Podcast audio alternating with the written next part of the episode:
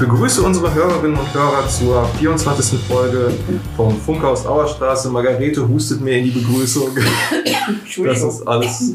Wir sind ja live quasi. Das ist Funkhaus Auerstraße vom 30.04.2021. Mein Name ist Sven Bortlisch und ich habe drei Personen heute mir gegenüber. Natürlich wie immer Margarete Wiedelmann, dann Gabi Havig. Warum sie hier ist, werde ich gleich noch kurz darstellen und rechts, wie immer, nicht politisch, sondern nur sitzend. Darauf lege ich ganz großen Wert. Mathis Cox. Ja, äh, schon mal ganz grob, das Oberthema der heutigen Sendung wird Bildung sein. Äh, es wird mit Sicherheit wieder Hintergrundgeräusche geben, weil wir müssen ja uns an die Corona-Bedingungen halten und halt tun das natürlich gerne. Wir sitzen hier mit Maske, mit eingeschalteter Lüftung. Diesmal ohne Vogelpark im Hintergrund, weil wir uns heute in der Auerstraße befinden und nicht bei mir zu Hause. Äh, das heißt kein offenes Fenster, sondern maximal ein Bus. Ja, wir dachten uns, das hat in der letzten Folge schon so gut geklappt. Das heißt, wir führen mal eine neue Kategorie ein, in der wir am Anfang mal kurz zurückblicken. Erstmal auf die letzte Folge zum Thema Flughafen und was so die aktuelle politische Lage. Das ist dann auch schon der Name so hergibt. Margarete.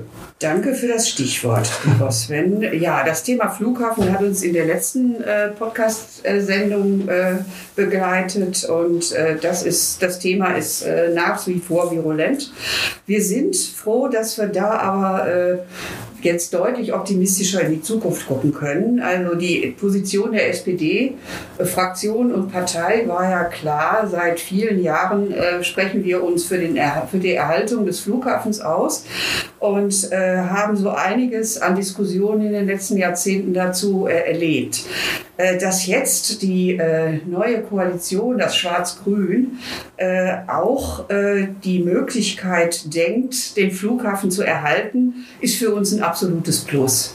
Dass diese ursprüngliche Planung der Verwaltung, 6000 Wohneinheiten auf diesen 140 Hektar zu bauen, ein Flop sein würde, haben ja praktisch alle gleich erkannt und dann umgesteuert. Wir hatten schon im Planungsausschuss einen entsprechenden Antrag zwei Szenarien durchzuprobieren äh, bei einem Wettbewerb. Einmal den äh, Flughafen äh, nach 34 zu erhalten und auch einmal äh, den nicht mehr zu denken. Jetzt haben sich, wie gesagt, äh, die, äh, hat sich die Mehrheit des Rates dazu entschlossen, eine einstimmige Mehrheit, den, den Wettbewerb so auszurichten, dass der Flughafen auch nach 2034 bestehen kann. Lassen wir uns überraschen, welche Ergebnisse Ergebnisse wir sehen und äh, wir sind ziemlich optimistisch. Äh, ein wichtiges Thema, das hat sich auch bei uns äh, im äh, Gespräch mit den Essener Kollegen herausgestellt, ist natürlich die Finanzierung des Ganzen. Der belastet uns pro Jahr, der belastet die Essener Steuerzahler genauso wie uns. Und deshalb ist das natürlich angesagt, zu überlegen und Ideen zu suchen, wie man das Ganze wirtschaftlich etwas günstiger gestalten kann. Da kam uns die Idee zu überlegen, Photovoltaikanlagen dort zu installieren. Äh, ganz zu Pass, denn das würde natürlich auch eine Einnahme generieren, die äh, die Kosten, äh, die das Defizit äh, dezimieren würde. Wir äh, haben einen entsprechenden Antrag unterwegs, der muss jetzt in die Beratungsgänge, der geht jetzt erstmal in den Umweltausschuss. Das ist ein Prüfantrag, nachzuprüfen, ob das auch bei uns am Flughafen möglich wäre, was in Deutschland schon viele Flughäfen in der Regel vergleichbar große oder vergleichbar kleine wie unser Flughafen praktizieren. Aber ich habe auch gehört, dass selbst Düsseldorf im Moment nachdenkt, ob da Freiflächen sind, wo man also äh, Photovoltaikanlagen installieren kann. Es lohnt in diesem Zusammenhang mal einen Blick auf Google Maps und den Flughafen Weze. Dort gibt es massive Photovoltaikanlagen und äh, es geht ja auch hier darum, dass man diese im Randbereich des Geländes installiert, sodass der Flugbetrieb weder gestört noch in Zukunft gefährdet ist oder auch die Planung die in Zukunft die Entwicklung des äh, Geländes äh, vorsieht. Was ja im Grunde super ist, dass man nach äh, Weze gucken kann. Genau. Das heißt, da kann keiner sagen, nee, nee, auf den Flughäfen gehst du etwas nicht. Genau. Mhm. Ja, und wir haben ausdrücklich uns auf Flächen konzentriert, die also äh, nicht genutzt werden. Und äh, ich sag mal laienhaft, das sind ja auch relativ mobile Einrichtungen. Ne, die sind ja, ich sag mal, wie ein Zelt erst nur mit dem Boden verbunden, fixiert. Die kann man jederzeit wieder umsetzen. Und darum bin ich da eigentlich zuversichtlich und hoffe, dass sich da eine Mehrheit für findet und äh, wir dann also, wie gesagt, auch die Finanzen etwas besser gestalten. Bin ich immer gespannt, wie sich die Grünen dazu stellen. Lassen wir uns überraschen. Mhm. Das heißt zusammengefasst, neuer Stadtteil abgewendet, Flughafen vorerst gerettet ist jetzt ein bisschen viel gesagt, weil es ging jetzt erstmal um den Masterplan.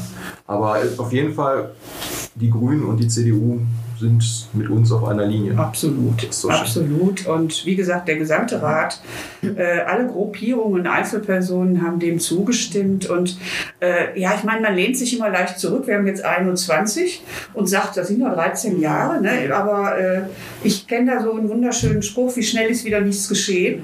Und äh, das könnte da auch greifen. Also, dass da eine Planung ansetzen muss, äh, finde ich, ist also äh, auf jeden Fall notwendig. Da müssen wir gucken, wie es weitergeht.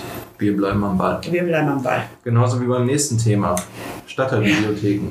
Ja, das ist ja auch ein Thema, was uns äh, seit Wochen, seit dem äh, ursprünglichen Ratsbeschluss, Haushaltsbegleitbeschluss äh, begleitet und äh, auch äh, ziemlich äh, wütend gemacht hat. Denn die Stadtteilbibliotheken sind ein fester Bestandteil nicht nur unserer Bildungslandschaft, sondern die sind, haben auch eine gesellschaftliche Funktion erfüllt oder erfüllen sie Gott sei Dank noch. Und das muss erhalten bleiben. Wenn ich also an meinen Wahlkreis Speldorf denke, da ist die Speldorfer Stadtteilbücherei ein Zentrum, ein Treffpunkt für Vereine, beispielsweise auch für das Magazin Altner und. Die haben dort ihre Redaktionskonferenzen mhm. und äh, wir haben Ausstellungen da. Wir haben mit unserem Momus-Projekt, unserem Speldorfer mobilen Museum da äh, Quartier gemacht und den äh, Leuten äh, Einblick verschafft in ihre Vergangenheit und, und, und, und, und.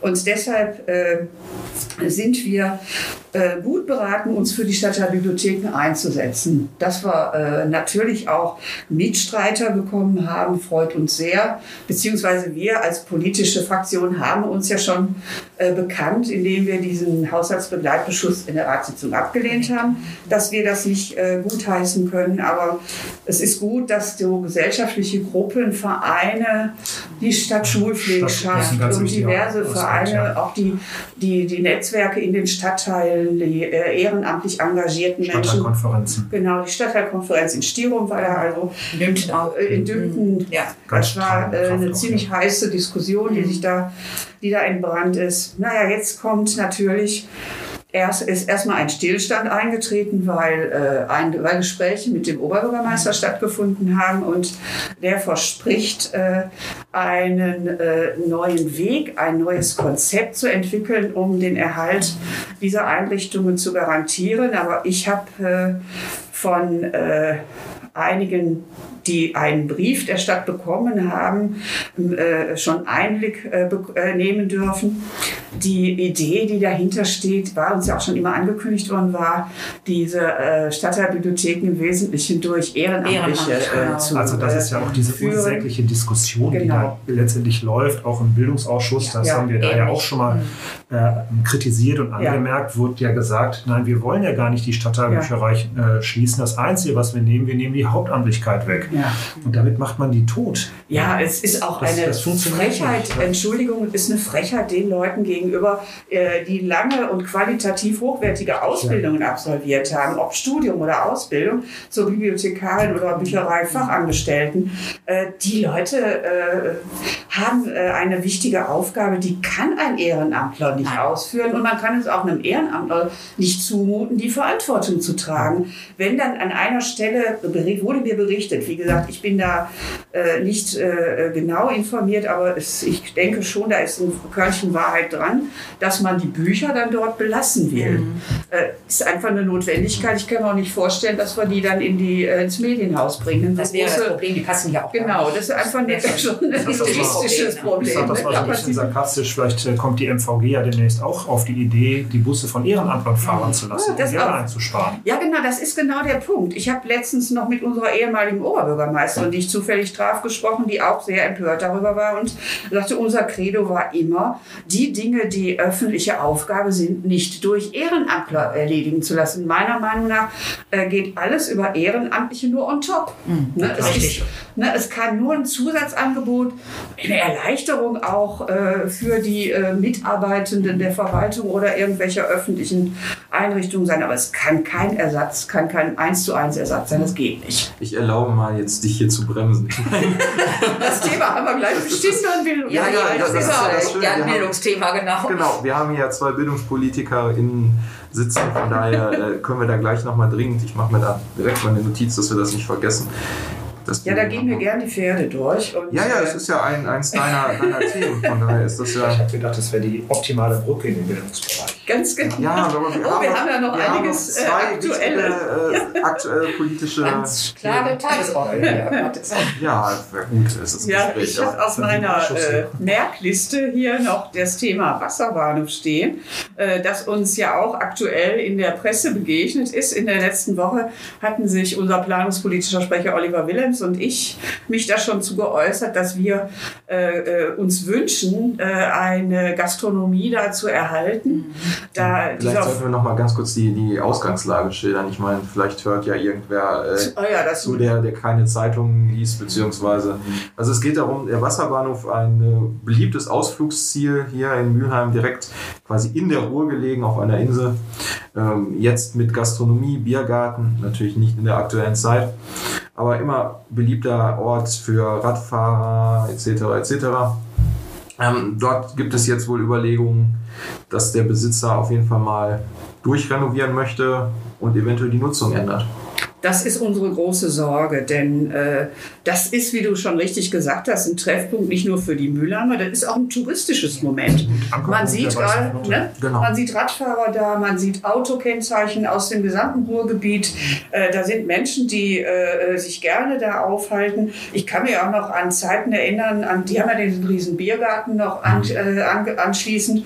Äh, da äh, ich, hört man dann die Fußballchöre singen, wenn wieder irgendwelche Europa- oder Weltmeisterschaften ja, sind.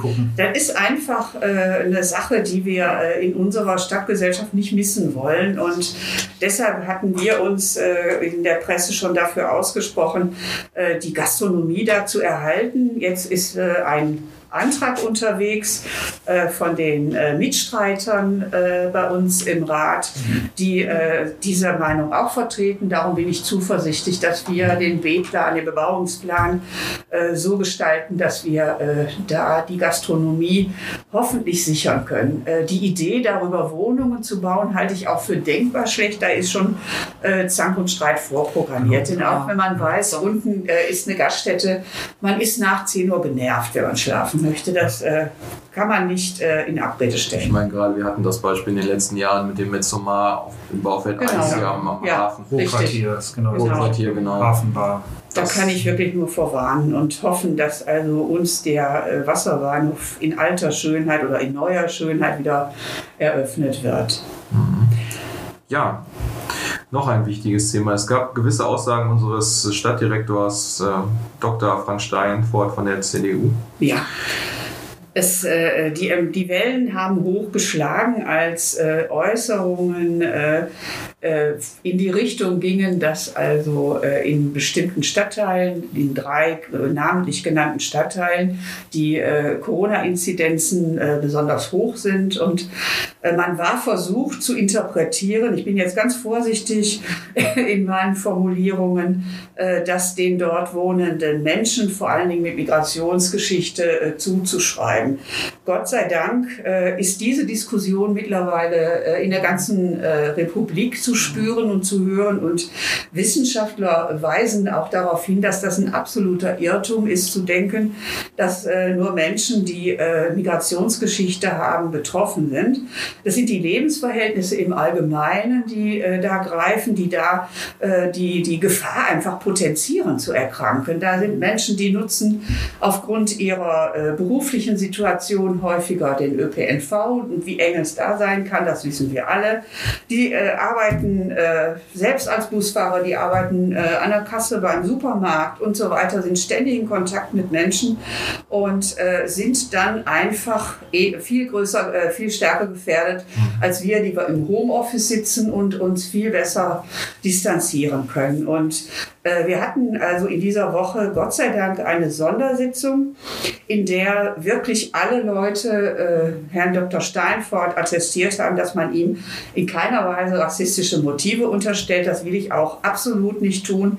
Äh, ich äh, kann nur daran appellieren, bevor man mit solchen Äußerungen an die Öffentlichkeit geht, sollte man sich intern besser absprechen. Man sollte äh, vor allen Dingen mit Ideen äh, aufwarten äh, und äh, dann darüber reden. Also dass die Fakten so sind, dass in äh, äh, Stadtteilen, äh, wo also, ich sage es jetzt mal einfach, ärmere Menschen wohnen. Also soziale, soziale ne? Hintergrund. Also soziales Problem. Ja, genau. Wer, sich denn, wer wundert sich denn darüber, wenn man sich die Statistiken anguckt, ja. wie groß der Wohnraum pro Kopf genau. ist, ähm, dass in Stirum oder in nördlichen Stadtteilen unserer Stadt, wo die Menschen viel enger aufeinander wohnen, dass da die Inzidenzzahlen höher sind als in Bereichen, wo in Sahn oder Holthausen. In Sahn oder Holthausen. Also das ist doch jetzt nichts Neues. Was mich nur an dieser Situation geärgert hat, mhm. ist, dass äh, unser Stadtdirektor das anprangert, aber keine Lösung macht oder keine Vorschläge ja, macht. Ja, wir waren ja in der Sondersitzung, ich muss dich da ausbremsen und äh, er hat glaubhaft dargestellt, dass, die, dass das ein Kommunikationsproblem war. Das glaube ich auch. Äh, ich kenne Dr. Steinfeld schon sehr, sehr lange und äh, ihm zu unterstellen, dass er da äh, äh, Unfrieden stiften will, das ist also wirklich ein nee, falscher Weg. Nein, aber er hat gesagt, dass, in der, dass er der Presse gegenüber Fragen formuliert hat und die haben das als Aussagen mhm. definiert. Ne, er hat gefragt, wo ist die Ursache und hat nicht gesagt, die Ursache ist da. Jetzt als plumpes Beispiel.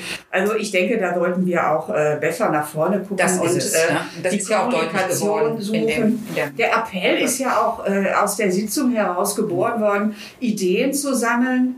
Ich habe heute beispielsweise gehört, in Duisburg fährt Lautsprecherwagen ja. rum, der in allen Sprachen, Herr soll das möglicherweise auch sein, in allen Sprachen die äh, Informationen gibt und das jetzt nur mal als Beispiel. Aber ich glaube, wir Politiker mit unseren Wahlkampfstrategien, wir wären ja. da ganz hilfreich, denn das ja. ist ja auch im Wahlkampf ja. auch, dass man mit den Lautsprecherwagen durch die ja, Straßen das fährt. haben wir früher mal gemacht. Man erreicht damit viele Menschen, ne? muss man sagen, vor allem da, wo sie leben. Genau, genau. Nee, aber wie gesagt, es sind, äh, ich kann jetzt auch den Appell nur weitergeben äh, an die unsere Zuhörerinnen und Zuhörer, dass sie also, wenn sie Ideen haben, die äh, der Stadt, äh, Herrn Stadtdirektor äh, übermitteln, der die im Krisenstab dann äh, zur Diskussion stellen kann.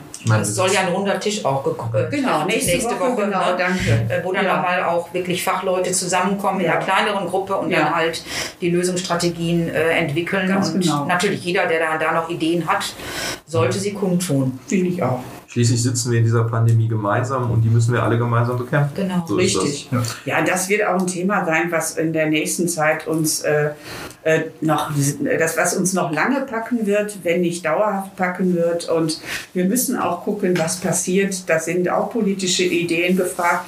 Was passiert, wenn die Pandemie vorbei ist? Mhm. Wir werden überall Defizite haben, nicht nur im wirtschaftlichen Bereich. Ihr könnt da mit Sicherheit gleich viel mehr zu sagen als ich. Im Bereich der Bildung sind ja auch ganz große äh, äh Löcher entstanden, die zu stopfen. Also äh, jetzt eine große Aufgabe der Schulen äh, sein wird. Das können wir noch gar nicht überblicken im Grunde. Genau. Das war, jetzt das war die beste Überleitung. das war Margarete. Gelernt ist Von Profi. Warst du mal beim Radio? Nee, ich habe mal Öffentlichkeitsarbeit gemacht. Ja, ja gut, das äh, war mein Job. Schade, dass ich jetzt den Nebensatz einschieben muss, damit wir jetzt noch bevor wir jetzt zur Bildung kommen. Äh, aktuelle politische Lage, wir machen ja nur eine Folge im Monat. Auch mal öfter, wenn irgendwas brennt. Aber äh, es gibt auch ein Newsletter von uns und da informieren wir also ungefähr alle zwei Wochen so durchschnittlich, auch immer wenn was brennt, über die Situation zu finden auf unserer Homepage spd-fraktion-mülheim mit ue geschrieben.de. Da sieht man dann auch unsere Aktivitäten, die sich in Anträgen, Anfragen und so weiter äh, manifestieren. So ist das. Und jetzt, nachdem ich Margaretes Überleitung zerstört habe, geht es zum Thema dieser Folge, zum eigentlichen. Bildung. Allgemein Bildung in Mülheim. Und wir nutzen ja die verschiedenen Themen, um unsere neuen Mitglieder in der Fraktion vorzustellen. Und damit fangen wir auch direkt an. Ladies first. Gerne. Gabi, ja. wer bist du? Was machst du? Warum bist du hier? Ja. Weil wir dich eingeladen haben. Aber Wollte ich gerade sagen, weil ihr mich eingeladen habt. Ja, ich bin Gabi Havig, 61 Jahre alt, verheiratet. Also auf meiner äh, Agenda stand Zahlen und Fakten. Von daher habe ich mich darauf vorbereitet. Äh, verheiratet, ähm, wohne in Dünten und ähm, bin Ratsfrau für den Wahlkreis Dünten-Stierum. Äh, ich habe leider keine eigenen Kinder, aber äh, viel mit Kindern und Jugendlichen zu tun, aus beruflichen Gründen, weil ich Lehrerin bin. Ich arbeite an einer Real Realschule in Oberhausen und unterrichte die Fächer Englisch, Sozialwissenschaften und Politik. Ja, und bei Politik merkt man schon, ich unterrichte es nicht nur, sondern ich mache es aktiv. Ich habe viele Jahre lang in Mahl gelebt, ähm, war dort schon mal im Rat der Stadt Mahl, lebe seit zehn Jahren in Mülheim und ähm, bei der letzten Kommunalwahl hat die SPD mich dankenswerterweise aufgestellt. Die Bürger und Bürgerinnen haben mich gewählt und seitdem bin ich Ratsvertreterin Stadtverordnete und ähm, bin zuständig für mehrere oder bin zuständig nicht, äh, arbeite in mehreren Gremien mit. Äh, Hauptgremium ist, bietet sich ja an bei dem heutigen Thema das Thema Bildung, der Bildungsausschuss, da bin ich Vorsitzende und ansonsten ähm, engagiere ich mich im Kulturausschuss, im Rechnungsprüfungsausschuss und im Integrationsrat. Das ein bisschen zu meiner Person. Ich denke, auf die Hobbys gehen wir jetzt mal nicht so genau ein. Ich glaube, da muss man dir die Frage, warum du Stadtverordnete geworden bist, gar nicht mehr stellen. Ich meine, so Och, politisch doch. engagiert, dann ja, schieß los. ist schon mal was anderes, glaube ich. Also ich, äh, natürlich, weil die Menschen mich gewählt haben, aber warum ich kandidiert habe, mhm ähm, finde ich äh, vielleicht auch, ja, weiß ich nicht, also ich finde es für mich ganz interessant. Ich denke, erstmal ähm, sollte der Anteil von Frauen äh, in der Politik verstärkt werden. Die SPD hatte das zum Ziel bei der letzten Kommunalwahl und hat Frauen auch gezielt angesprochen, unter anderem mich in meinem doch etwas fortgeschrittenen Alter. Ich habe aber nicht äh, lange überlegen müssen. Da hat was in mir geschlummert, äh, was geweckt werden wollte. Und ich habe gerne kandidiert. Ähm, und äh, das Zweite ist, Lokalpolitik ist einfach, äh, finde ich, wahnsinnig spannend. Die Menschen äh, gucken, schauen immer sehr auf äh, die Bundespolitik, die große Politik, ähm, die steht mehr im Fokus. Ich glaube aber, dass die Lokalpolitik, die Kommunalpolitik, ähm, ja, die, das Leben der Menschen eigentlich sehr betrifft. Man kann dort Entscheidungen treffen, die ähm, unmittelbar Einfluss auf das Leben haben. Frau Wickelmann hat ja, Margarete hat ja gerade schon äh, ein paar Beispiele genannt. Und das finde ich absolut facettenreich, abwechslungsreich, interessant und spannend. Und deswegen bin ich sehr gerne äh, Stadtverordnete hier in Mülheim und habe noch keine Minute bereut. Das ist doch schön zu hören. Ja, hm, ich habe hier noch den Punkt äh, Ziele für die Ratsperiode. Mit welchen Gedanken bist du in die Ratsperiode gestartet? Was, was möchtest du in den fünf Jahren erreichen? Also grundsätzlich ist mir erstmal wichtig, ähm, dass ähm, die Bürger und Bürgerinnen mir ein Mandat gegeben haben, einen Auftrag gegeben haben äh, und den möchte ich ernst nehmen. Also ich möchte eine Politik äh, für die Menschen machen, äh, nah bei den Menschen und mit den Menschen. Mir ist auch wichtig, dass äh, Politik transparent gemacht wird. Von daher finde ich solche Formate wie dieses hier ganz toll, dass man äh, auch deutlich macht, warum ähm, werden Entscheidungen getroffen, was steckt dahinter. Ähm, ich möchte in Kontakt mit den Bürgern und Bürgerinnen bleiben. Das ist mir im Wahlkampf sehr gut gelungen, obwohl es ein Corona-Wahlkampf war, der schwierig war. Mhm. Aber ähm, ich konnte viele Kontakte knüpfen und das mache ich auch weiterhin, dass ich oft durch den Wahlkreis laufe und dass ähm, aufnehme, was die Menschen betrifft und das auch weitergebe und versuche, ähm, ja, da zu helfen, wo es möglich ist. Und dann natürlich habe ich mir Dinge vorgenommen und da bin ich auch sehr dankbar, dass äh, die SPD-Fraktion da auch voll hintersteht, äh, das Thema Bildung äh, in den Mittelpunkt zu stellen. Ähm, wir haben das ja bei den Haushaltsplanberatungen auch ganz deutlich gemacht, dass bei uns Kürzungen im Bildungsbereich eben nicht ähm, auf der Tagesordnung stehen, dass wir das ablehnen.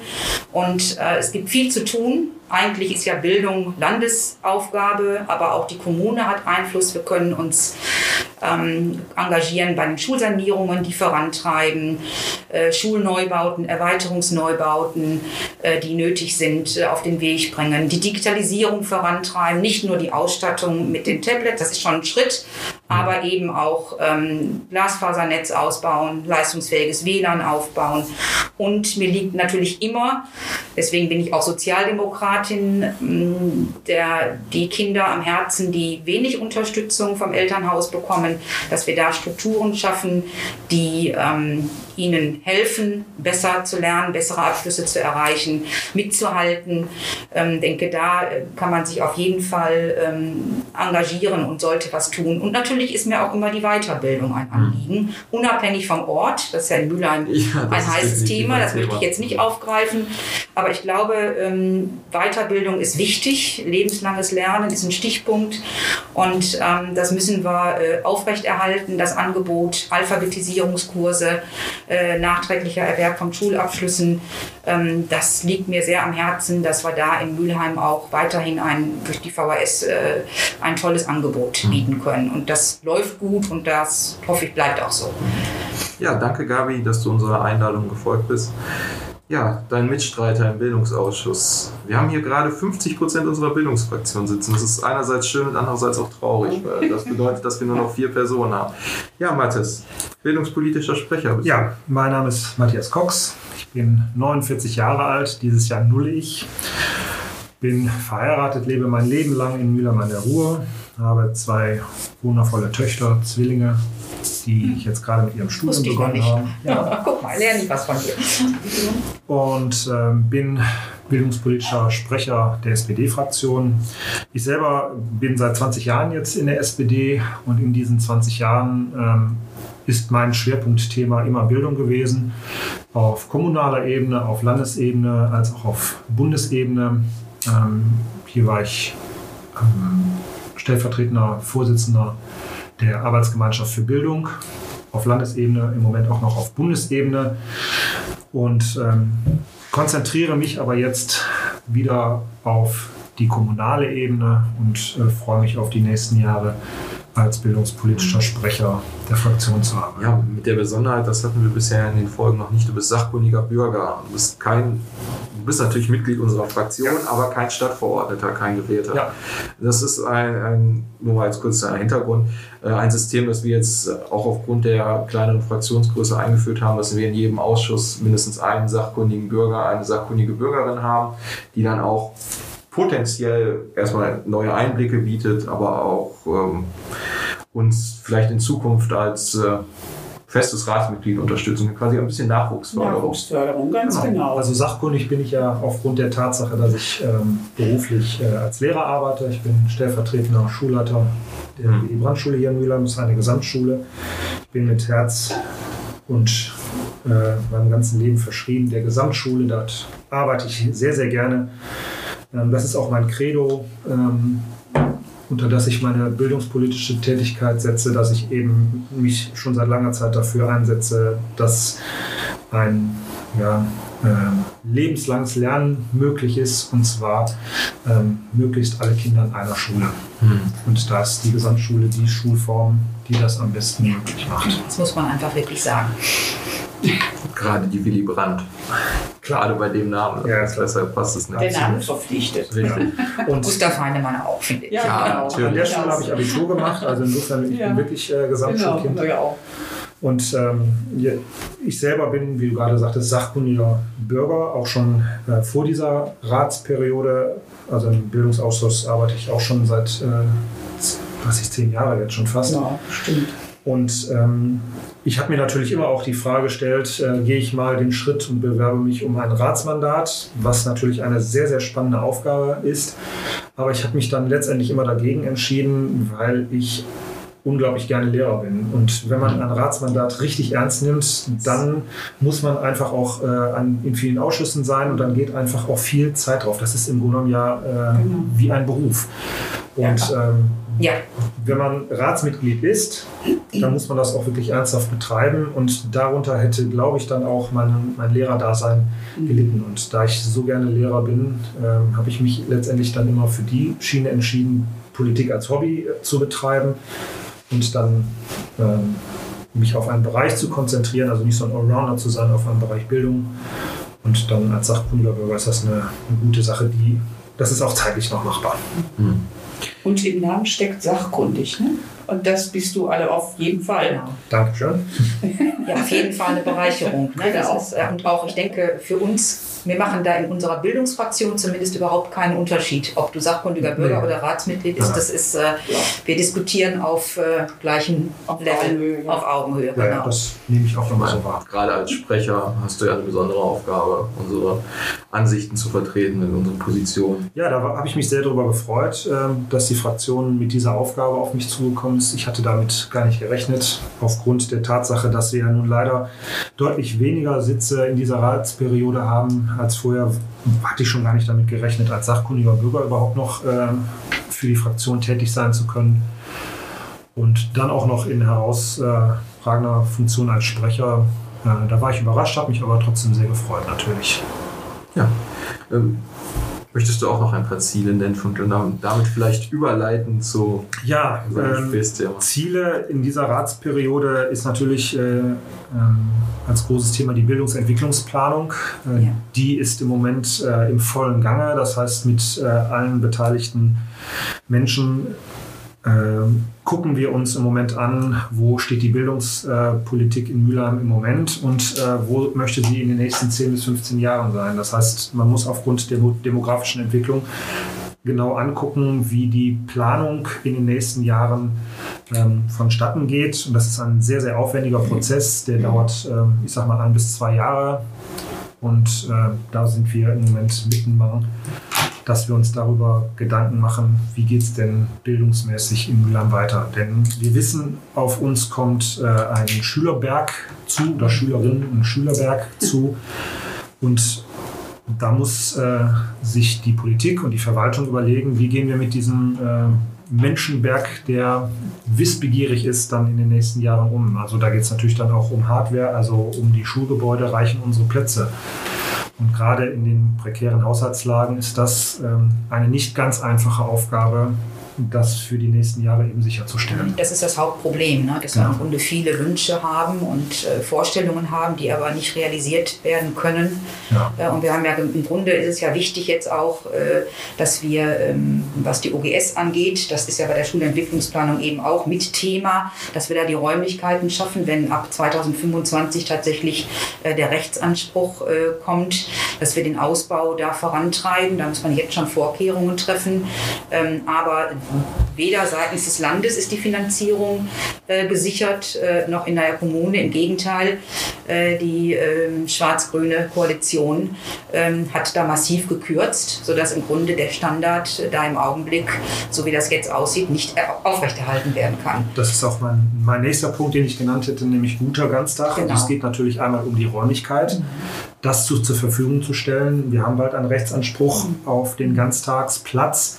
Der soll auch wahrgenommen werden und wir spüren ja auch, dass die Menschen die Ganztagsplätze brauchen, weil sie eben Beruf, Familie ähm, und Kinder unter einen Hut bringen wollen. Und ähm, der gute Ganztag besteht aber nicht nur darin, dass man einen guten Raum hat, sondern eben auch äh, ein gutes pädagogisches Konzept. Und ich würde mir einen, wenn ich jetzt frei wählen dürfte, keinen offenen Ganztag, sondern einen gebundenen Ganztag wünschen, wo es eben nicht darum geht, vornehmlich zu betreuen, sondern eben auch zu bilden. Mhm. Ich möchte das jetzt nicht äh, despektierlich sagen. Natürlich findet jetzt im offenen Ganztag auch Bildung statt, mhm. aber da geht noch mehr. Da würde deutlich mehr gehen. Und ähm, unser ehemaliger Schuldezernent Uli Ernst hat das in Mülheim auf den Weg gebracht. Guter Ganztag mit sehr viel Fortbildung. Äh, Rohfutur spielt da eine riesengroße Rolle. Und äh, seitdem der Uli da jetzt nicht mehr als Dezernent tätig ist, ähm, läuft das viel, viel schleppender und lange nicht mehr so gut. Also da ist kein Druck mehr hinter. Überhaupt kein Druck mehr hinter. Und äh, das vermissen wir sehr, dass wir diese entscheidende Stelle ja. nicht mehr durch äh, einen Sozialdemokraten besetzen konnten. Das ähm, ja, dass sie jetzt im Moment äh, vakant ist. Ja. Ne? Das ist ja auch noch ein großes Problem. Ja, und die Stelle der Schulverwaltungsleitung ja auch. Ja, Leitung des das kommt noch, das ist ja nur die Stellvertreterin, die die, die Leitung ja. hat. Also das ja. ist ja auch abgebaut worden bei den ja. Haushaltsplanbeschlüssen, war ja auch eine Sparmaßnahme. Äh, also da kommt einiges auf uns und, zu. Und das merkt man der Schulverwaltung auch an, die auch äh, wirklich an vielen Stellen wirklich eine gute Arbeit macht. Ja, am Limit Aber ist, ne? die äh, sind auch am Limit. Ja. Das merkt genau, man wirklich. Genau, die personelle Situation ist äh, sehr schwierig. Und dann noch jetzt in der Corona-Zeit, wo ja wirklich das, die Schulen genau. massiv belastet sind. Ja, ne? Also mit ständig wechselnden äh, Neuigkeiten und ja. Dingen, die zu regeln sind. Die Situation sind. ändert sich stündlich manchmal. Stündlich, ja. Genau. Ja, ja, ist und dann äh, ähm, als dritten Punkt ähm, was wir uns so als Ziel vorgenommen ist natürlich, Gabi hat das gerade auch schon gesagt, die Digitalisierung von Schule. Mhm. Und da geht es eben nicht nur darum, äh, auch Hardware anzuschaffen, sondern eben auch zu gucken, wie nutzt man die Hardware. Weil einfach nur äh, einen Computer den Kindern vor die Nase zu setzen oder den äh, Kolleginnen und Kollegen, sondern man muss auch wissen, wie setzt man die digitale Bildung pädagogisch um. Und das ist auch äh, eine große und schwere Aufgabe. Das ist auch für viele Lehrer neu und Lehrerinnen. Ja, natürlich. absolut. Wobei ich sagen muss, äh, ich bin total erstaunt. Äh, ohne Corona hätten wir einen digitalen Sprung nicht gemacht. Ähm, wenn ich mir überlege, bei uns an der Schule, also wir sind jetzt im Monat 14, glaube ich, der Pandemie, wenn ja. man mir ja. vor 14 äh, Monaten gesagt hätte, pass mal auf, in einem guten Jahr seid ihr in der Lage, digitalen Unterricht von zu Hause aus durchzuführen. Ihr erreicht alle Schülerinnen und Schüler ähm, über Videokonferenzen. Hätte ich gesagt, also. Jetzt die Wette verloren. Nimm, nimm weniger von dem Zeug. Äh, das hätte ich nicht für möglich gehalten. Mhm. Und ähm, selbst die Kolleginnen und Kollegen, die jetzt nicht so digital affin sind, das mache ich noch gar nicht mal im Alter fest, das gibt es bei Jung und Alt, ja. Äh, da hat eine Bewegung stattgefunden, die ist enorm. Und äh, das, da bin ich wirklich erstaunt. Ja, das ist ähm, wirklich bewundernswert auch. Und, ähm, trotz all der Schwierigkeiten, ja. wie weit äh, Schule sich innerhalb von einem ja. Jahr entwickelt hat. Aber es ist traurig, dass es dafür eine Pandemie braucht. Das, das ist, ist, sehr das traurig. absolut wahr. Ja. Das ist ja. absolut wahr. Aber für also mich als, als Nicht-Bildungspolitikerin äh, ist auch erstaunlich äh, zu sehen, wie, wie bildungshungrig die Kinder sind, die Menschen sind. Mhm. Ne? Also äh, die wollen. Also äh, ich glaube, wenn man uns früher sowas erzählt hätte zu meiner oder zu deiner Kindheit, Gabi, hätten wir gesagt, toll, ein Jahr lang keine Schule. Ne? Natürlich. Und heute, ja, aber da, da haben wir auch nicht gesehen, was sich da wirklich abspielte. Äh, ich glaube, wir wären da auch schnell schlauer geworden. Aber das ist wirklich gut zu sehen, dass Wille und Wunsch vorhanden sind, äh, teilzunehmen, Wissen zu erlernen, kennenzulernen. Die Neugierde ist da, das ist irgendwo gut und da müssen wir bedienen und hoffentlich bald wieder auch äh, in Präsenz, denn da ist, sind ja viele äh, soziale äh, Defekte praktisch äh, durch entstanden. Das könnt ihr sicherlich auch besser beschreiben als ich welche äh, Probleme den, bei den Kindern entstehen, die jetzt also für, alleine für sich zu Hause sitzen hey. und lernen. Also das, das nehmen wir natürlich sowohl als auch, ja. also es gibt viele Kinder, ähm, die das grandios meistern. Mhm. Ähm, es gibt äh, Bleib, bleiben aber auch viele Kinder auf der es gibt viele, viele, aber es bleiben also es Kinder gibt viele Kinder, die ja. sich auch verbessert ja. haben durch äh, die äh, Digitalisierung bzw. auch durch den Distanzunterricht, mhm. die sitzen dann alleine vor ihrem Rechner und kommen dann plötzlich aus äh, sich heraus, mhm. was sie sich vor der gesamten mhm. Klasse in Live gar nicht getraut haben. Das haben wir tatsächlich festgestellt. Ja, das haben wir auch festgestellt. Ähm, das ist äh, wirklich schön auch zu sehen. Ne? Und ähm, manche trauen sich auch Dinge zu oder haben plötzlich Kompetenzen, die man gar nicht erkannt hat ja. äh, im Präsenzunterricht, zeigen die. Also das finde ich auch immer wieder erstaunlich. Ähm, aber trotzdem machen wir natürlich Sorgen, diese Kinder, Absolut. die, ähm, die sich eben äh, technische Geräte teilen müssen ähm, mit mit, anderen Kindern oder Kinderzimmer zu dritt im Kinderzimmer mhm. sitzen, ähm, keine Unterstützung seitens der Eltern haben. Das äh, ist schon eine Herausforderung für diese Kinder. Und das möchte ich auch an der Stelle, ist mir das ganz wichtig, einmal zu sagen. Wir sprechen viel über Lehrer und Lehrerinnen, wie belastet sie sind. Wir sprechen viel über Eltern, die Homeoffice und äh, mhm. Betreuung von Kindern vereinbaren müssen. Wir haben eigentlich ganz wenig über die Kinder gesprochen. Das sind für mich Heroes, also wirklich kleine mhm. Corona-Heroes, was die alles äh, leisten müssten. Wir haben ständig wechselnde Unterrichtsformen, Präsenzunterricht, Digitalunterricht. Die Arbeit äh, im Kinderzimmer, im kleinen Kinderzimmer, oft mit einem kleinen Smartphone äh, machen die den Unterricht. Ähm, keine sozialen Kontakte, äh, die vereinsamen zum Teil auch, weil sie eben ihre, ihre Freunde und Freundinnen äh, nicht treffen können. Ähm, da gibt es so viele Dinge, die die bewältigt haben, ohne groß zu klagen, äh, ohne, ganz ruhig, ganz diszipliniert auch. Ich finde unsagbar diszipliniert, auch wie sie mit der Maskenpflicht, mit, den Test, mit der Testpflicht umgehen. Also da möchte ich einfach mal eine richtige Anerkennung aussprechen an alle Kinder, die ihr zuhört. Das habt ihr toll gemacht. Auf ja, jeden Fall. Kann ich nur unterstützen, aber es schaffen nicht alle. Richtig. Ein paar muss man auch wirklich an die Seite nehmen. Ja. Ähm, es gibt ja dazu die sogenannte Notbetreuung für mhm. Kinder, die jetzt zu Hause nicht versorgt werden können, weil die Eltern in systemrelevanten Berufen zum Beispiel unterrichten, mhm. äh, äh, arbeiten. Und dann gibt es natürlich die Kinder, die auch abtauchen. Und mhm. ähm, ja. bei uns an der Schule ähm, haben wir die sogenannte Study Hall eingerichtet. Ah, ja. Das heißt also, wir holen trotz Distanzunterricht äh, die Kinder, bei denen wir Sorge haben, dass die abtauchen, Schön. zu uns in die Schule. Ja. Und zwar holen wir die zum Teil auch von zu Hause ab, im wahrsten Sinne des Wortes. Das heißt, wir schicken unsere Sozialarbeiterinnen und Sozialarbeiter ja, an die Stellen, ähnlich. wo ähm, Kinder abtauchen. Dann wird auch geklingelt und sagt, wir haben den Eindruck, dass ihr Kind nichts tut. Es kann gerne zu uns in die Schule kommen und wird dann äh, bei uns in der Schule auch betreut, auch mit digitalen Medien dann ausgestattet und kann dann auch am Distanzunterricht in der Schule, in der Study Hall dann auch teilnehmen. Ja, ist, ist das altersmäßig? Äh, Von der 5. bis zur 10. Klasse, ja. ja also man muss natürlich gucken, dass man keine Gruppen mischt. Das äh, mhm. ist auch in kleinen Gruppen. Das heißt, da sitzen nicht 25 Kinder in einem Raum, sondern mhm. es gibt verschiedenste Räume, mhm. die dann äh, von uns betreut werden, sodass das eben auch Corona-konform ist. Das wird auch genutzt. Ne? Das also wird äh, sehr, sehr wird immer mehr genutzt. Ähm, einfach auch, weil dann auch von Eltern, die dann sagen, es geht nicht mehr. Ähm, das Kind äh, arbeitet nicht. Ich kann kann nicht aufpassen, ähm, kann es kommen. Und äh, das, das ist gut, dass die Schulen ja. sowas bieten. Und wir merken auch, es gibt eine enorme Nachfrage. Also der Rollout der äh, Tablets hat ja jetzt begonnen. Ähm, da kann man wirklich sagen, da gibt es äh, Licht und Schatten. Also es hat ja wirklich eine äh, sehr intensive äh, Diskussion darüber gegeben, welche Geräte jetzt angeschafft worden sind. Das war ein Kampf, da haben das wir auch war ein absoluter Kampf. Ja. Unser Oberbürgermeister ähm, ja, aus welchen äh, Bildungssitzen ja. hat, aus welchen Gründen auch immer sich jetzt äh, für eine andere Marke entschieden, als ähm, es ihm von allen Expertinnen und Experten, ob aus der Digitalisierung, aus Bildung äh, empfohlen worden sind. Er hat es jetzt anders gemacht aber die Geräte sind inzwischen da. Und auch da äh, höre ich äh, Licht und Schatten. Äh, zum einen klappt es jetzt. Mhm. Also bei uns äh, seit gestern sind alle Apps drauf und äh, die Geräte können ausgegeben werden. Es funktioniert so, wie es funktionieren soll.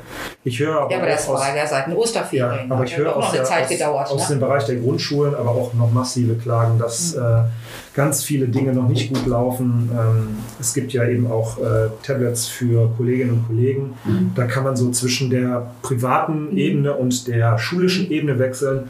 Und aus der schulischen Ebene, die man ja eigentlich braucht, also die ja. ist ja nicht angeschafft worden, damit ich mir zu Hause meine Fotos angucke, ja. sondern um damit dienstlich zu arbeiten. Ja kann man immer noch nicht äh, E-Mails verschicken, äh, Fotos oder Dateien hin und her schicken. Also es, das ist unglaublich zäh. Welche Funktion haben die Tablets dann? Ja, das, ja das also wir, wir, können mal ganz kurz hier an dieser Stelle erwähnen, wir sind ja nicht im öffentlich-rechtlichen Rundfunk. Äh, man kann da Marken nennen. Also Apple, ich bin ja auch ein Freund dieser Marke bei allen Problemen, aber ähm, es ist auf dem Tablet-Markt natürlich generell führend und auch gerade was die Verwaltung von Geräten für größere Gruppen wie Bildung, Bildungseinrichtungen angeht. Äh, aber wir haben jetzt in Mülheim Samsung-Tablets. Ja. Auch mit der Begründung, dass sie ja viel billiger wären, obwohl sich das preislich auch dank der hier Produktwerbung für Apple einfügen, neuen Staffelungen der Geräte gar nicht mehr so viel tut. Die gehen ja auch bei. Ja, und das ist so ich glaube, es sollte auch nicht ausgegangen werden von der, von der Marke. Das spielt ja. eigentlich keine Rolle. Aber, Aber was ich wirklich, was genau. wir auch in dem Diskussionsprozess, ich hoffe, wir sagen jetzt nicht doppelt was, wenn es hier schon mal diskutiert wurde, ähm, schlimm fand, war, dass die Schulen sich auf den Weg gemacht haben ja. mit einer Marke, das war in diesem mhm. Fall Apple, und dafür auch schon äh, Supportstrukturen aufgebaut genau. wurden. Und das alles muss von vorne beginnen. Und wir an unserer Schule zum Beispiel in Oberhausen, wir hatten die Tablets ja deutlich früher, äh, als das in Mülheim war, weil das eben auch viel früher ausgeschrieben wurde. Mhm. Ähm, da kann ich nur sagen, wenn die einmal ausgeliehen sind, da kommen ständig Anrufe. Da werden die Schulen auch alleine gelassen. Mhm. Da muss man Unterstützung anbieten. Das ist ein unsagbar Personalaufwand, der da betrieben werden muss. Das können Lehrer und Lehrerinnen nicht noch äh, zusätzlich on top leisten. Äh, sie testen jetzt schon on top. Ähm, also machen vieles on top und das machen sie auch alles, äh, kriegen sie auch alles hin. Aber irgendwann sind auch Grenzen und auch das technische Verständnis fehlt. Und von daher finden wir es nach wie vor sehr bedauerlich, ähm, dass da jetzt eine alternative Marke gewählt wurde. Ich möchte jetzt gar nicht in Frage stellen, ob die die nicht auch ähm, ihre Funktionen erfüllt. Aber ich glaube, ja, es ist deutlich sich, das aufwendiger. Sich mit, mit, Sicherheit auch irgendwann einruckeln mhm. und äh, ja. wenn man den Kindern das jetzt so vor die Nase setzt, die werden mhm. äh, mit den Geräten auch irgendwann intuitiv arbeiten. Ja, ja, es ist ja jetzt kein Schrott, das wäre auch wirklich äh, nicht Falsch, in Ordnung. Nur wenn Systeme schon funktionieren und alle Expertinnen und Experten sagen, genau. nutzt bitte Apple, mhm. weil es ist etabliert und mhm. da können wir gut mit umgehen, und dann aus welchen Gründen auch immer, die uns bis heute nicht klar sind, äh, sich für etwas anderes zu entscheiden, das war für uns nicht nachvollziehbar. Aber ja, der Oberbürgermeister hatte ja auch die Vorliebe, dass er sich auch noch fast in den Rat hätte für die Stadtverordneten auch noch von Apple den Umstieg auf Samsung Tablets vorgenommen hätte. Also scheint er. Naja, man kann nur drüber spekulieren, aber. Ja. Naja. Ah, das ist müßig. Grundsätzlich muss man sagen, es ist erstmal positiv, dass Kinder, die mhm. kein Gerät zu Hause zur Verfügung ja. haben, dass äh, da der Gesetzgeber dafür gesorgt hat, dass da Leihgeräte zur Verfügung ja, gestellt werden. Das ist, das wirklich, ist wirklich etwas, ja. was schon äh, wichtig ist und äh, an dem Rest müssen wir arbeiten und äh, wir Aber beobachten das jedenfalls. Die Umsetzung, die war bleiben am Ball. Die Umsetzung war nicht gut und ähm, man, also ich bin immer äh, fern davon, immer nur zu jammern, weil dann kommt ganz schnell, ja, ihr Lehrer beklagt euch immer nur. Aber ich sehe es an meinem Kollegium, wir haben ein ganz engagiertes Kollegium, die arbeiten ja. wirklich am Limit. Mhm. Und wenn ich jetzt dann äh, sehe, äh, die Tablets, die wir bei uns an der Schule haben, auch in, in einer guten Anzahl, das muss man wirklich sagen, das muss man auch ausgeben. Also das ist ja nicht mal eben so, dass man sagt, hier hast du zwei, äh, 200 Tablets, äh, hier du, du, du, ihr kriegt mal eben schnell eins, mhm. sondern man muss die Eltern in die Schule äh, genau. bestellen, man muss das erklären, Nutzungsvertrag. Mhm. Dann hapert es an der sprachlichen äh, Umsetzung bei diesen äh, Tablets waren eine fünf oder sechs Seiten 21 lang Seiten lange Erklärung war dabei. Ja, das, war die Kurzfassung. Ne? Ja, und äh, die lange Erklärung, aber auch der Nutzungsvertrag geht ja über Seiten in einem Rechtsdeutsch, äh, was äh, für mich schon, ich sag mal, als relativ gebildeten Menschen muss ich da schon genau lesen, dass äh, Menschen mit Sprachproblemen und die haben wir eben auch äh, hier in, in Mülheim ähm, an, in der Elternklientel, die haben extreme Schwierigkeiten. Wir haben da zum Teil mit dem Google-Übersetzer dann gesessen und haben das versucht, den Eltern zu ermitteln, was sie da unterschreiben. Wir haben jetzt einen Kollegen da ähm, mit ähm, beauftragt, der eben auch Kurdisch spricht und das ja, ist äh, Gold wert, weil ja. es kommen eben viele Familien aus ja. äh, ähm, mit, mit Migrationshintergrund mhm. und er kann es dann ähm, auf Kurdisch, Türkisch dann erklären. Das ist äh, ein riesengroßer Vorteil. Das ich, Aber es ist eine unfassbare Arbeit. Das, kann und das kommt dann eben noch oben drauf. Mhm. Ja, das ist ja auch ein Bürokratismus mit mhm. verbunden. Ne? Wahnsinnig. Aber ich, ich leite aus euren Erzählungen auch wieder ab, dass viele der Entwicklung und viele Ideen einfach nur durch Eigeninitiative der, des, des Kollegiums entstehen. Das heißt, da fehlt dann einfach auch die Unterstützung, auch in dem Fall vom Land, Gabi, du sagst. Ja, ja aber ich meine, das ist ja einfach so, dass das ist einfach das, womit äh, Leute, die im Bildungsbereich tätig sind, seit mhm. Jahren ja leben, über mhm. die wir seit Jahren klagen. Diese Themen, ich, wie gesagt, ich war ja schon mal im, im, äh, im Mal aktiv, mhm. da waren das auch schon Themen. Das Bildungssystem ist einfach unterfinanziert. Und gerade in Nordrhein-Westfalen Zahlen. Na, hat jetzt der Bildungsmonitor ja nochmal gezeigt, äh, sind wir Schlusslicht, eines der Schlusslichter, ich weiß nicht genau Platz, äh, in der Finanzierung der Bildung. Ähm, und das bemerkt man an allen Ecken und Kanten. Und natürlich, äh, ich glaube, wer Lehrer wird oder Lehrerin wird, der macht das äh, aus Leidenschaft, wenn ich so einen Beruf wähle. Äh, und da ist eben ein unsagbares Engagement, äh, was wirklich in die Freizeit geht. Wir haben jahrelang mit unseren privaten Rechnern quasi im illegalen Raum äh, gearbeitet, äh, weil eben die Datensicherheit nicht äh, gegeben, der Datenschutz nicht gewährleistet werden konnte. Ähm, das sind, sind eigentlich Zustände, die man äh, in keiner anderen Profession kennt. Mhm. Ähm, und das machen wir mit. Ähm, ich spreche jetzt mal Mathis und ich ne, als, als Lehrer. Ähm, aber schön ist das nicht und ähm, es muss sich was tun und ich hoffe auch, dass da langsam ein Umdenken äh, stattfindet. Ich meine, man muss fairerweise dazu sagen, wir hatten ja nur auch schon sozialdemokratisch geführte Landesregierung. Und ähm, da muss man auch mal kritisch drauf gucken. Wir selber haben das auch manchmal nicht immer so Richtig. gemacht, wie wir es uns aus schulischer Sicht ja. gewünscht haben. Aber eins muss ich sagen, so schlecht war es noch nie. So schlecht, so schlecht, wie es im Moment läuft, habe ich es noch nie erlebt. Wirklich noch nie. Also Leute, ihr könnt euch das nicht vorstellen, wie Schule im Moment durch das Ministerium erschwert wird. Ähm, ich, ich sage immer, warum fragt unsere Bildungsministerin und ihr Staatssekretär ja. nicht einmal jemanden, der in Schule arbeitet? Ja. Das frage ich mich, ja. weil das, was sie macht und äh, Richter als Staatssekretär, das ist manchmal so abstrus, da sage ich, die können keinen gefragt haben, weil das kann keiner denen aus Schule gesagt mhm. haben. Mhm. Das ja, fängt das mit Selbsttests an, das fängt mit diesem Chaos zwischen Wechsel, Präsenz, Unterricht, finden Prüfungen statt, finden Prüfungen nicht statt. Ja. Ähm, es ist ein Durcheinander bis zum geht nicht mehr. Und Schule muss sich jeden Tag neu erfinden. Und äh, jeden Tag müssen wir im Grunde genommen das, was wir aus Düsseldorf sonntagsnachmittags oder sonntagsabends in Schulmails vorgesetzt bekommen, montags umsetzen. Und ja, das, das, ist ja auch noch so ein Aspekt insgesamt in der Corona-Situation, dass am Wochenende entschieden wird, Natürlich. was am Montag passiert. Ja. Nicht nur in Schulen, sondern in allen ja, Bereichen. Die Mails kamen freitags also Die Klagen äh, kamen auch hier von der äh, doch äh, schwarz-grün besetzten Stadtleitung, äh, äh, ne? die also Moment, äh, die Kritik nicht, auch ansetzen. Ich weiß nicht, ob ihr es mitbekommen habt.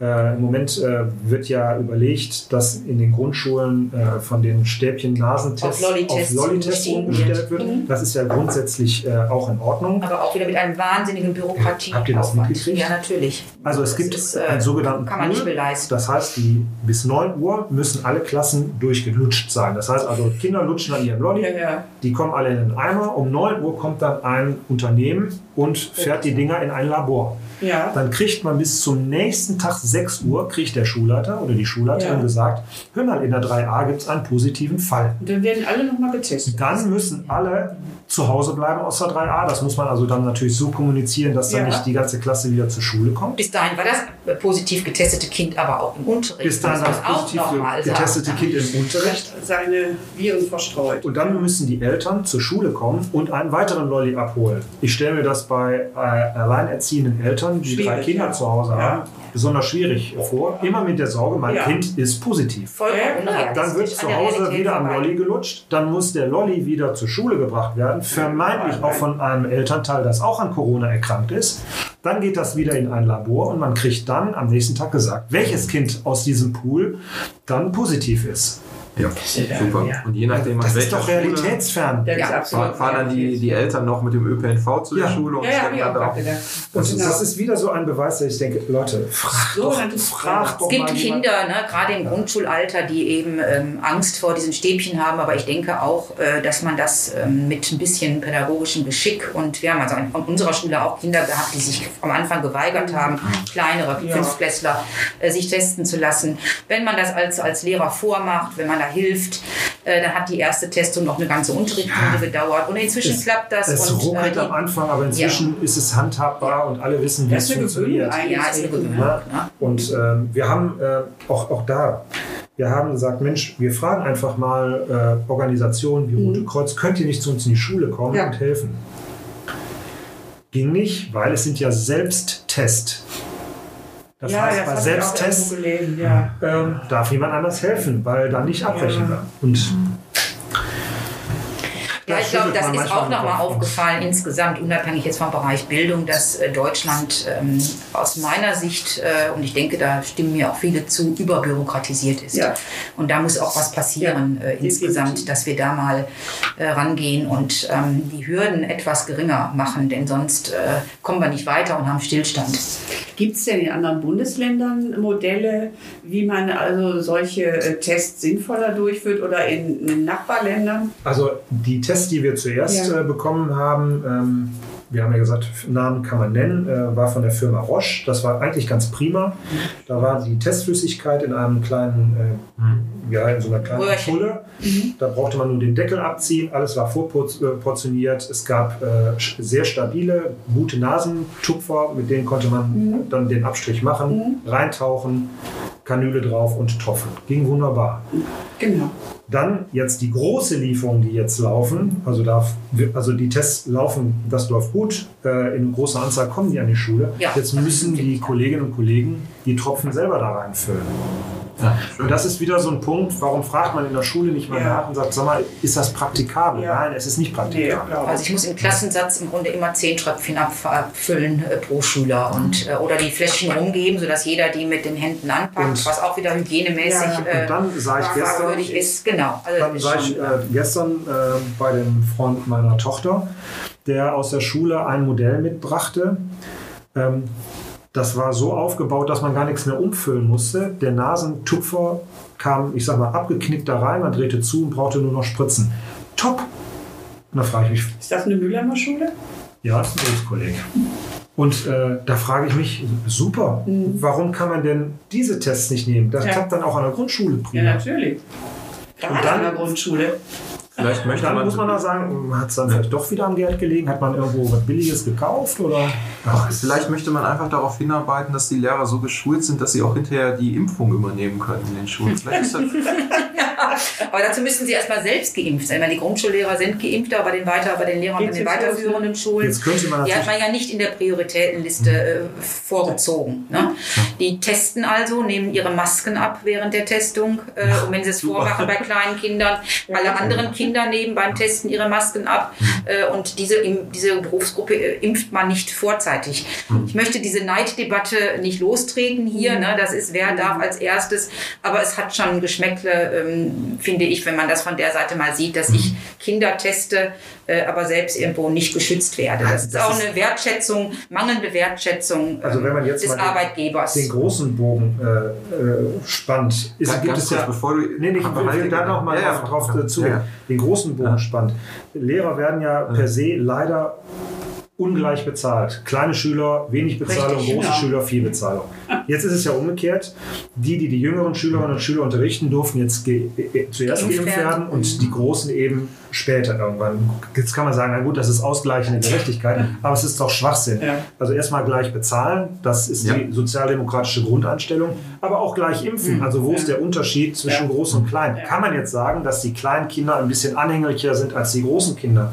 Aber ich denke jetzt an ähm, Systeme wie die Gesamtschulen. Wir haben auch Förderkinder. Förderkinder, natürlich. Förderkinder, Inklusionskinder. Inklusionskinder, die gleichen, die an die Förderschule gehen. Warum ja. werden Förderschullehrer äh, geimpft, aber die Lehrerinnen und Lehrer, die mit Förderkindern genau. an Gesamtschulen oder an Realschulen oder Hauptschulen unterrichten, werden nicht geimpft? Das ist doch. Ja, das ist keine, keine rote Linie, keine klare Linie. Ja. Ne? Keine rote Linie auch nicht. Aber, aber äh, die Linie ist nicht erkennbar. Ähm, Insofern, da ist echt noch, äh, Luft nach oben und. Ähm, da haben wir noch Arbeit vor uns. Ja. Absolut. Ja. ja, es bleibt spannend. Ne? Ja. Nehmen wir das jetzt als Schlusswort, weil ich wollte mich gerade reingerätschen bei dir, Mathis, weil ich sehe hier, wir sind ja bei 56 Minuten. Das wäre definitiv ja. unsere längste Folge. Gut, wir müssen die 17 Minuten wir wollen ja allgemein. Gewinnen. War, ja, aber Bildung ist nun mal auch ein wichtiges Thema. Da kann man auch jetzt noch zwei, drei Stunden drüber Ja, so ist es. Wir haben noch sind noch nicht durch. Genau. Das können wir ja mal überlegen, ob wir vielleicht den zweiten Teil, zweiten Teil jetzt direkt ansetzen. Ähm, ja, vielleicht nicht direkt, sondern wenn die Situation sich etwas das, verändert hat, wenn ihr besser in die Zukunft schaut und die Scherben dann praktisch äh,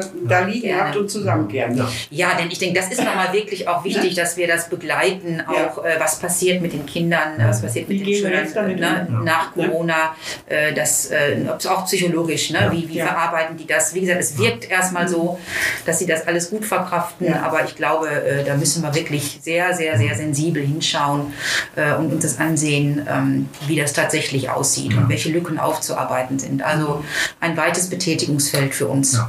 ja herzlichen Dank für die Einladung. Ja, ich bedanke mich ja. auch ganz herzlich. Und auf ein neues. Jetzt nehmt ihr mir mein, mein, mein Endwort. Ja, jetzt, ja, jetzt moderier doch ab. ja, ist ja schon gut. Ich behalte jetzt so lange Stille, bis da 60 Minuten steht. Und dann ist, nein, Quatsch. Äh, jedenfalls, wir werden auf jeden Fall nochmal über das ganze Thema sprechen müssen. Mehrmals wahrscheinlich in den nächsten jetzt noch fast viereinhalb Jahren Fahrtsperiode. Wir werden auf jeden Fall das umsetzen, dass, dass wir nochmal uns zusammensetzen, wenn alles ja. hoffentlich bald, vielleicht in einem Jahr, vielleicht früher, sich ein bisschen, ein bisschen ähm, ja, beruhigt hat. Ich meine, anscheinend geht man ja momentan das Modell durch, ähm, die Kinder einfach zu durchseuchen, ohne Rücksicht darauf, wie die Langzeitfolgen sind, was eine Katastrophe wird. Aber gut, das, das ist ein neues Fass. Gut, ähm, dann. Ja, nicht gut, nicht gut, aber gut, jetzt Ende. Ne? In Ordnung. Auf jeden Fall ähm, gerne mal eine Meinung dazu, wie es ist, mal eine längere Folge zu haben. Ähm, mhm. Auch hier gilt wie im Rat äh, Enthaltung gleich Zustimmung. Also wenn wir nichts von unseren Hörerinnen und Hörern hören, dann machen wir weiter. Ansonsten, wir versuchen immer 30 Minuten Folgen, aber das Thema ist zu wichtig, als jetzt die Diskussion abzuwürgen. Ja, nochmal herzlichen Dank, Gabi, herzlichen Dank, Mathis. Sehr gerne. Margarete, dir immer einen ganz großen Dank, dass du dir das hier antust. Mach ich gerne. Wir haben ja so einen guten äh, Moderator. Eben. Plus auch Vielen Dank an den Moderator. Das ist eine echt gute Idee. Ja, danke. Ja, schönes Format, finde ja. ich auch. Ja, ähm, das Lob galt an mir, Sven Bortlisch. Offensichtlich. Bleiben Sie, bleibt ihr alle gesund. Verfolgt unsere Aktivitäten in den anderen Medien, Homepage etc. etc. Informiert euch über unsere Politik und alles Gute und hoffentlich gesund beim nächsten Mal in Folge 25. Bis dann.